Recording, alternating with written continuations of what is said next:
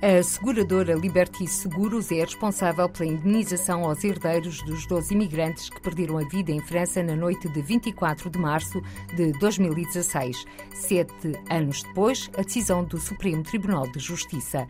Art Institute na Agenda Cultural de Nova York. Amanhã é dia de festival de curtas-metragens e domingo a música portuguesa vai ouvir-se no Central Park. A seguradora Liberty Seguros é responsável pela indenização aos herdeiros dos 12 imigrantes que perderam a vida em França na noite de 24 de março, quando viajavam da Suíça para Portugal, onde vinham passar a Páscoa. Sete anos depois, a decisão do Supremo Tribunal de Justiça. Os 12 portugueses com idades entre os 7 e 63 anos viajavam numa carrinha ilegalmente adaptada, conduzida em excesso de velocidade por um jovem de 19 anos sem habilitação para o fazer. Na Estrada Nacional Francesa, 79, conhecida pela Estrada da Morte, a carrinha chocou de frente com um caminhão, provocando a morte dos 12 ocupantes.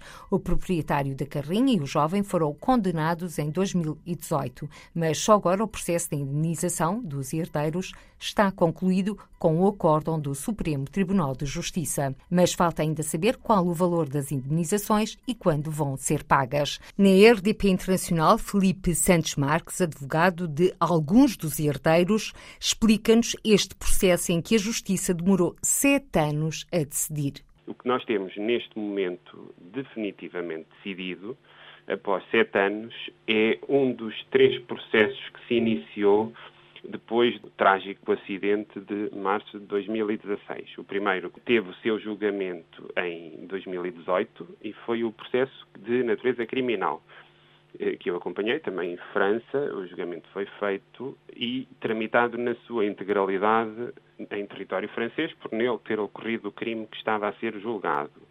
Concomitantemente com esse, tínhamos e temos dois. O primeiro, em que se questionava, no fundo, e para ser sintético, mas mais simplista na análise, a validade do contrato seguro, porque isso contendia com a questão primordial de saber sobre quem recai a obrigação de indemnizar. E foi nesse âmbito que surgiu a decisão do Supremo, que tem escassos dias, que vem decidir de forma definitiva a entidade que tem responsabilidade direta pelo pagamento, no caso, a seguradora. Concomitantemente com isto, temos, porém, ainda a questão de saber o valor exato das indemnizações e, portanto, o quanto indemnizatório, já não saber quem as paga, e também o quando, porque esse processo infelizmente está, este atrasou, mas o outro das indenizações infelizmente ainda está muito atrasado. Aguardamos então pelo valor das indenizações. Quanto e quando? Exatamente, exatamente, sendo que esse processo, que termos em Lisboa, estava indiretamente relacionado com este, como é evidente, porque são partes nele envolvidas. Falta, porém, a questão do quando do pagamento das indenizações e do quantum concreto, porque antes de saber quando será pago, temos de saber qual a parcela, no fundo, o valor da indenização devido a cada um dos herdeiros, e são bastantes, das vítimas mortais. E é esse processo que ainda está em curso e que está malogradamente muito atrasado. Doutor Felipe Santos Marques, advogado, com esta decisão e com este malogrado acidente, houve uma mudança também de paradigma nestas viagens de portugueses residentes no estrangeiro quando vêm para Portugal? Eu acalentava a expectativa disto ter representado uma mudança de paradigma, tendo em conta a projeção mediática que o processo teve, principalmente fruto do trágico evento e das trágicas consequências. Eu recordo que em 2018, quando foi o julgamento inicial, é aquela que era conhecida como a Estrada da Morte, em Moulin, entre Lyon e Moulin, para ser mais preciso. Este era um acidente com consequências mais graves, no âmbito de vários acidentes com consequências também elas graves. E acalentava efetivamente essa esperança de ver mudanças. As informações que eu tenho tido, principalmente quem faz esse trajeto, é que houve ali uma redução de viagens com estas características, totalmente ilícitas, sublinhe-se, ilegais a todos os níveis, e uma margem muito pequena de empresas que efetivamente cumpriam e cumprem, e portanto exercem validamente este, esta atividade. As últimas informações que tenho é que têm sido vistos e detectados bastantes casos de infrações, ou seja, de continuação desta prática que é, infelizmente, bastante lucrativa e, portanto, bastante apelativa para quem queira incumprir a legislação sobre esta matéria. E, portanto, temo que não tenha tido o efeito de prevenção geral que a condenação do motorista e do dono da carrinha, o dono da empresa, se quisermos ser mais simples, deviam ter tido. Declarações à RDP Internacional de Felipe Santos Marques, advogado de alguns dos herdeiros dos 12 portugueses a residir na Suíça que perderam a vida no acidente naquela que é conhecida pela Estrada da Morte, em França. No rescaldo das eleições para a Câmara de Toronto, a candidata luso-canadiana Ana Bailão perdeu para a antiga deputada federal Olivia Shaw. A nova mayor foi eleita com 37,2% dos votos, com Ana Bailão, antiga vice-presidente da autarquia, a obter 32,5% dos votos. Natural de Vila Franca de Xira, Ana Bailão está no Canadá desde os 15 anos. Depois de conhecido o resultado, Ana Bailão dirigiu-se aos apoiantes, a maioria de expressão portuguesa, para enaltecer tudo o que aprendeu na comunidade, mostrando-se muito grata.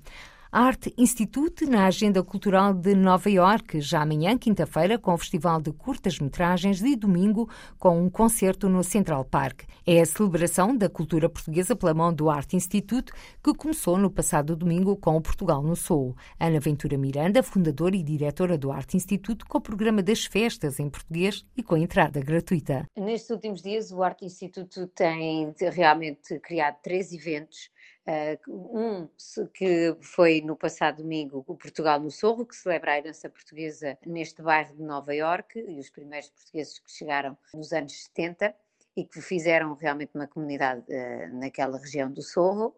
E agora avançamos amanhã, quinta-feira, para o New York Portuguese Short Film Festival, foi o primeiro festival de curtas-metragens portuguesas nos Estados Unidos e que já vai com 12 anos, na 13ª edição, onde podemos ver vários realizadores portugueses de várias áreas, seja que trabalham ou documentário, ou ficção, ou animação.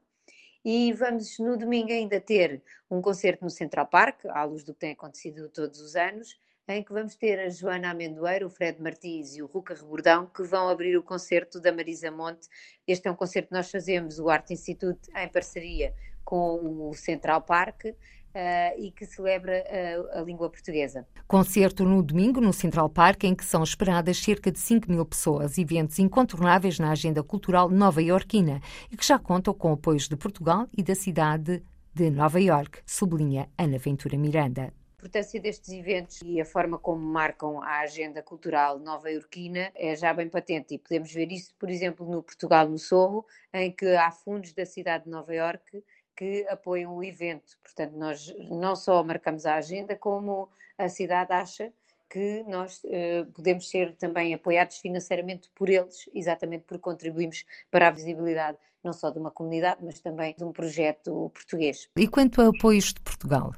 Relativamente aos apoios de Portugal, a DGA-CCP este ano apoiou também o evento do Portugal no Sorro e o Festival das Curtas, que são dois eventos já muito emblemáticos, não só para a comunidade portuguesa, mas que também atraem muito público estrangeiro e que dá a conhecer a cultura portuguesa, uma parte contemporânea e outra um bocadinho mais do que foi a nossa história na, na cidade de Nova Iorque, e dando a possibilidade aos americanos também de ficarem a conhecer mais, porque desde Portugal está na moda e que muito do, das, dos turistas que entram em Portugal são americanos, há também um bocadinho e uma vontade de conhecer mais e, e saber mais e poder continuar a, a, ver aquilo que eles vão encontrar em Portugal. E o Arte Instituto tem, no fundo, criado essa possibilidade no mundo inteiro das pessoas continuarem a contactar com a cultura portuguesa contemporânea. Ana Ventura Miranda, fundadora e diretora do Arte Instituto, em declarações à RDP Internacional sobre as iniciativas em curso na cidade de Nova Iorque. Amanhã é dia de festival de curtas-metragens, domingo